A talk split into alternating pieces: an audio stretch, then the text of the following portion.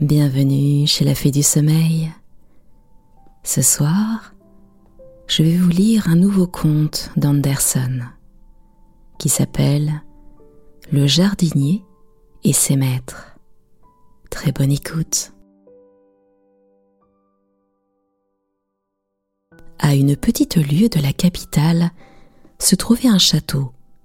Ses murailles étaient épaisses, ses tours avaient des créneaux et des toits pointus. C'était un ancien et superbe château. Là résidait, mais pendant l'été seulement, une noble et riche famille. De tous les domaines qu'elle possédait, ce château était la perle et le joyau. On l'avait récemment restauré extérieurement, orné et décoré si bien qu'il brillait d'une nouvelle jeunesse. À l'intérieur régnait le confortable joint à l'agréable. Rien n'y laissait à désirer. Au-dessus de la grande porte était sculpté le blason de la famille. De magnifiques guirlandes de roses ciselées dans la pierre entouraient les animaux fantastiques des armoiries. Devant le château s'étendait une vaste pelouse. On y voyait, s'élançant au milieu du vert gazon, des bouquets d'aubépines rouges, d'épines blanches, des parterres de fleurs rares, sans parler des merveilles que renfermait une grande serre bien entretenue.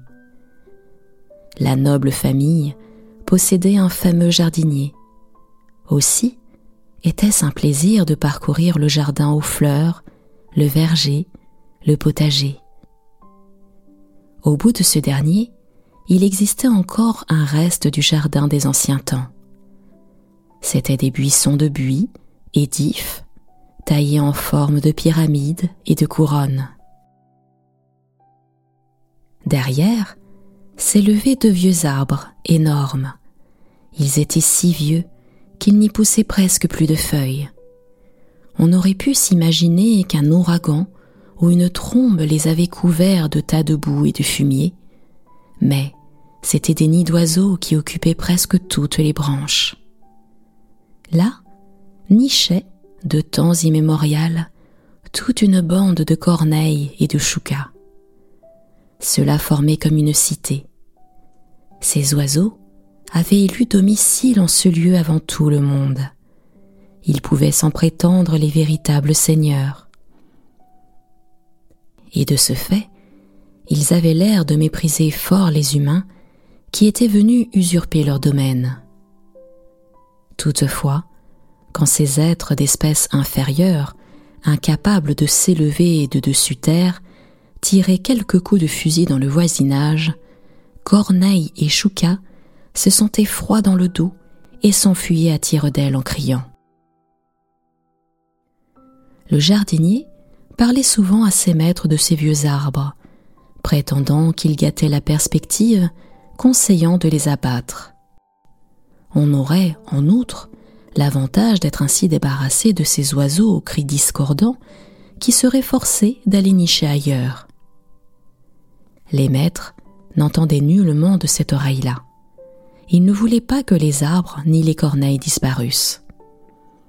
C'est, disait-il, un vestige de la vénérable antiquité qu'il ne faut pas détruire. Voyez-vous, cher Larsen, ajoutèrent-ils, ces arbres sont l'héritage de ces oiseaux. Nous aurions tort de le leur enlever. Larsen, comme vous le savez parfaitement, était le nom du jardinier. N'avez-vous donc pas assez d'espace, continuèrent les maîtres, pour déployer vos talents? Vous avez un grand jardin aux fleurs, une vaste serre, un immense potager. Que feriez-vous de plus d'espace? En effet, ce n'était pas le terrain qui manquait. Il le cultivait du reste avec autant d'habileté que de zèle. Les maîtres le reconnaissaient volontiers. Ils ne lui cachaient pas cependant qu'ils avaient parfois vu et goûté, chez d'autres, des fleurs et des fruits qui surpassaient ceux qu'ils trouvaient dans leur jardin. Le brave homme se chagrinait de cette remarque, car il faisait de son mieux. il ne pensait qu'à satisfaire ses maîtres et il connaissait à fond son métier. Un jour, ils le mandèrent au salon et lui dirent, avec toute la douceur et la bienveillance possible, que la veille, dînant au château voisin, ils avaient mangé des pommes et des poires si parfumées, si savoureuses, si exquises, que tous les convives en avaient exprimé leur admiration. Ces fruits, poursuivirent les maîtres, ne sont probablement pas des produits de ce pays-ci. Ils viennent certainement de l'étranger. Mais il faudrait tâcher de se procurer l'espèce d'arbre qui les porte et l'acclimater. Ils avaient été achetés, à ce qu'on nous a dit, chez le premier fruitier de la ville. Montez à cheval, allez le trouver pour savoir d'où il a tiré ses fruits. Nous ferons venir des greffes de cette sorte d'arbre, et votre habileté fera le reste. Le jardinier connaissait parfaitement le fruitier. C'était précisément à lui qu'il vendait le superflu des fruits de son verger. Il partit à cheval pour la ville et demanda au fruitier d'où provenaient ces poires et ces pommes délicieuses qu'on avait mangées au château de X. Elles venaient de votre propre jardin, répondit le fruitier, et il lui montra les pommes et les poires pareilles que le jardinier reconnut aussitôt pour les siennes. Combien il en fut réjoui, vous pouvez aisément le deviner. Il accourut au plus vite et raconta à ses maîtres que ces fameuses pommes et ces poires délicieuses étaient les fruits des arbres de leur jardin. Les maîtres se refusaient à le croire. Ce n'est pas possible, mon bon Larsen, tenez, je gage que le fruitier se garderait bien de vous l'attester par écrit. Le lendemain, Larsen apporta l'attestation signée du fruitier. C'est tout ce qu'il y a de plus extraordinaire, dirent les maîtres. De ce moment, tous les jours, on plaça sur la table de pleines corbeilles de ses pommes et de ses poires. On en expédia aux amis de la ville et de la campagne, même aux amis des pays étrangers. Ces présents faisaient plaisir à tout le monde, et ceux qui les recevaient et à ceux qui les donnaient. Mais pour que l'orgueil du jardinier n'en fût pas trop exalté, on eut soin de lui faire remarquer combien l'été avait été favorable aux fruits qui avaient partout réussi à merveille. Quelque temps passa. La noble famille fut invitée à dîner à la cour. Le lendemain, le jardinier fut de nouveau appelé au salon. On lui dit que des melons d'un parfum et d'un goût si merveilleux avaient été servis à la table du roi. Ils viennent des serres de Sa Majesté. Il faudrait, cher Larsen, obtenir du jardinier du roi quelques pépins de ces fruits incomparables. Mais c'est de moi-même que le jardinier tient la graine de ces melons, dit joyeusement le jardinier. Il faut donc, repartit le seigneur, que cet homme ait su les perfectionner singulièrement par sa culture, car je n'en ai jamais mangé de si savoureux.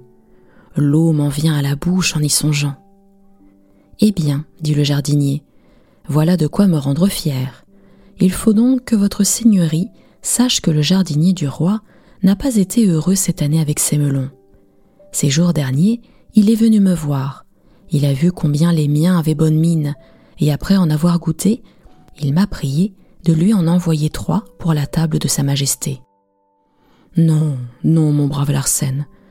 Ne vous imaginez pas que ces divins fruits que nous avons mangés hier proviennent de votre jardin. J'en suis parfaitement certain, répondit Larsen, et je vous fournirai la preuve. Il alla trouver le jardinier du roi et se fit donner par lui un certificat d'où il résultait que les melons qui avaient figuré au dîner de la cour avaient bien réellement poussé dans les serres de ses maîtres. Les maîtres ne pouvaient revenir de leur surprise. Ils ne firent pas un mystère de l'événement. Bien loin de là, ils montrèrent ce papier à qui le voulut voir. Ce fut à qui leur demanderait alors des pépins de leurs melons et des greffes de leurs arbres fruitiers. Les greffes réussirent de tous côtés. Les fruits qui en acquirent reçurent partout le nom des propriétaires du château, de sorte que ce nom se répandit en Angleterre, en Allemagne et en France. Qui se serait attendu à rien de pareil? Pourvu que notre jardinier n'aille pas concevoir une trop haute opinion de lui-même, se disèrent les maîtres. Leur appréhension était mal fondée. Au lieu de s'enorgueillir et de se reposer sur sa renommée, Larsen n'en eut que plus d'activité et de zèle. Chaque année, il s'attacha à produire quelques nouveaux chefs-d'œuvre. Il y réussit presque toujours. Mais il ne lui en fallut pas moins entendre souvent que les pommes et les poires de la fameuse année étaient les meilleurs fruits qu'il eût obtenus. Les melons continuaient sans doute à bien venir, mais ils n'avaient plus tout à fait le même parfum. Les fraises étaient excellentes, il est vrai, mais pas meilleures que celles du comte Z. Et lorsqu'une année les petits radis manquèrent, il ne fut plus question que de ces détestables petits radis. Des autres légumes, qui étaient parfaits, pas un mot. On aurait dit que les maîtres éprouvaient un véritable soulagement à pouvoir s'écrier. Quels atroces petits radis Vraiment, cette année est bien mauvaise. Rien ne vient bien cette année. Deux ou trois fois par semaine, le jardinier apportait des fleurs pour orner le salon. Il avait un art particulier pour faire les bouquets. Il disposait les couleurs de telle sorte qu'elles se faisaient valoir l'une et l'autre et obtenait ainsi des effets ravissants. Vous avez bon goût, cher Larsen, disaient les maîtres. Vraiment, oui. Mais n'oubliez pas que c'est un don de Dieu. On le reçoit en naissant. Par soi-même, on n'en a aucun mérite. Un jour, le jardinier arriva au salon avec un grand vase où parmi des feuilles d'iris s'étalait une grande fleur d'un bleu éclatant. C'est superbe, s'écria sa seigneurie enchantée. On dirait le fameux lotus indien. Pendant la journée, les maîtres la plaçaient au soleil où elle resplendissait. Le soir, on dirigeait sur elle la lumière au moyen d'un réflecteur. On la montrait à tout le monde, tout le monde l'admirait. On déclarait qu'on n'avait jamais vu une fleur pareille, qu'elle devait être des plus rares. Ce fut la vie notamment de la plus noble jeune fille du pays qui vint en visite au château. Elle était princesse, fille du roi. Elle avait, en outre, de l'esprit et du cœur, mais dans sa position, ce n'était là qu'un détail oiseux. Les seigneurs tinrent à honneur de lui offrir la magnifique fleur. Ils la lui envoyèrent au palais royal. Puis, ils allèrent au jardin en chercher une autre pour le salon. Ils le parcoururent vainement jusque dans les moindres recoins. Ils n'en trouvèrent aucune autre, non plus que dans la serre. Ils appelèrent le jardinier et lui demandèrent où il avait pris la fleur bleue. Si vous n'en avez pas trouvé, dit Larsen, c'est que vous n'avez pas cherché dans le potager. Ah, ce n'est pas une fleur à grande prétention, mais elle est belle tout de même. C'est tout simplement une fleur d'artichaut. Grand Dieu, une fleur d'artichaut s'écrièrent les seigneuries. Mais, malheureux, vous auriez dû nous dire cela d'abord. Que va penser la princesse? Nous nous sommes moqués d'elle. Nous voilà compromis à la cour. La princesse a vu la fleur dans notre salon. Elle l'a prise pour une fleur rare et exotique. Elle est pourtant instruite en botanique, mais la science ne s'occupe pas des légumes. Quelle idée avez-vous eue, Larsen, d'introduire dans nos appartements une fleur de rien? Vous nous avez rendus impertinents ou ridicules. On se garda bien de remettre au salon une de ces fleurs potagères.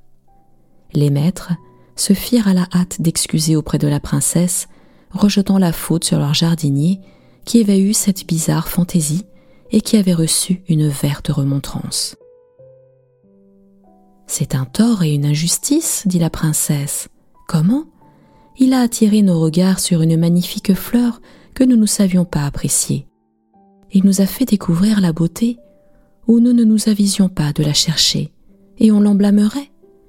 Tous les jours, aussi longtemps que les artichauts seront fleuris, je le prie de m'apporter au palais une de ces fleurs. Ainsi fut-il fait. Les maîtres de Larsen s'empressèrent de leur côté de réinstaller la fleur bleue dans le salon et de la mettre bien en évidence comme la première fois. Oui, elle est magnifique, dirent-ils. On ne peut le nier. C'est curieux, une fleur d'artichaut. Le jardinier fut complimenté. Oh, les compliments, les éloges, voilà ce qu'il aime, disaient les maîtres. Il est comme un enfant gâté. Un jour d'automne, s'éleva une tempête épouvantable. Elle ne fit qu'aller en augmentant toute la nuit. Sur la lisière du bois, une rangée de grands arbres furent arrachés avec leurs racines. Les deux arbres couverts de nids d'oiseaux furent ainsi renversés. On entendit jusqu'au matin les cris perçants, les piaillements aigus des corneilles effarées dont les ailes venaient frapper les fenêtres. Vous voilà satisfait, Larsen, dirent les maîtres. Voilà ces pauvres vieux arbres par terre. Maintenant, il ne reste plus ici de traces des temps anciens. Tout en est détruit, comme vous le désiriez. Ma foi, cela nous a fait de la peine. Le jardinier ne répondit rien. Il réfléchit aussitôt à ce qu'il ferait de ce nouvel emplacement bien situé au soleil. En tombant, les deux arbres avaient abîmé les buis taillés en pyramide, ils furent enlevés. L'arsène les remplaça par des arbustes et des plantes pris dans le bois et dans les champs de la contrée. Jamais jardinier n'avait encore eu cette idée. Il réunit là le genévrier de la bruyère du Jutland, qui ressemble tant aux cyprès d'Italie. Le hou, toujours vert, les plus belles fougères semblables aux palmiers, de grands bouillons blancs qu'on prenait pour des candélabres d'église. Le sol était couvert de jolies fleurs des prés et des bois. Cela formait un charmant coup d'œil. À la place des vieux arbres fut planté un grand mât, au haut duquel flottait l'étendard du Dannebrog, et tout autour se dressaient des perches où, en été, grimpait le houblon. En hiver, à Noël, selon un antique usage, une gerbe d'avoine fut suspendue à une perche pour que les oiseaux prissent part à la fête. Il devient sentimental sur ces vieux jours, ce bon Larsen, disaient les maîtres, mais ce n'en est pas moins un serviteur fidèle et dévoué. Vers le nouvel an, une des feuilles illustrées de la capitale publia une gravure du vieux château. On y voyait le mât avec le Dannebrog et la gerbe d'avoine au bout d'une perche. Et dans le texte, on faisait ressortir ce qu'avait de touchant cette ancienne coutume de faire participer les oiseaux du bon Dieu à la joie générale des fêtes de Noël. On félicitait ceux qui l'avaient remise en pratique. Vraiment, tout ce que fait ce Larsen, on le tambourine aussitôt, dirent les maîtres. Il a de la chance. Nous devons presque être fiers qu'il veuille bien rester à notre service. Ce n'était là qu'une façon de parler. Ils n'en étaient pas fiers du tout. Et n'oubliez pas qu'ils étaient les maîtres et qu'ils pouvaient, s'il leur plaisait, renvoyer leur jardinier, ce qui eût été sa mort tant il aimait son jardin. Ils ne le firent pas. C'étaient de bons maîtres. Mais ce genre de bonté n'était pas fort rare, et c'est heureux pour les gens comme Larsen. Et c'est ainsi que se termine le conte du jardinier et de ses maîtres. C'était la fée du sommeil. Je vous retrouve très prochainement pour une nouvelle histoire et un nouveau conte. À très bientôt.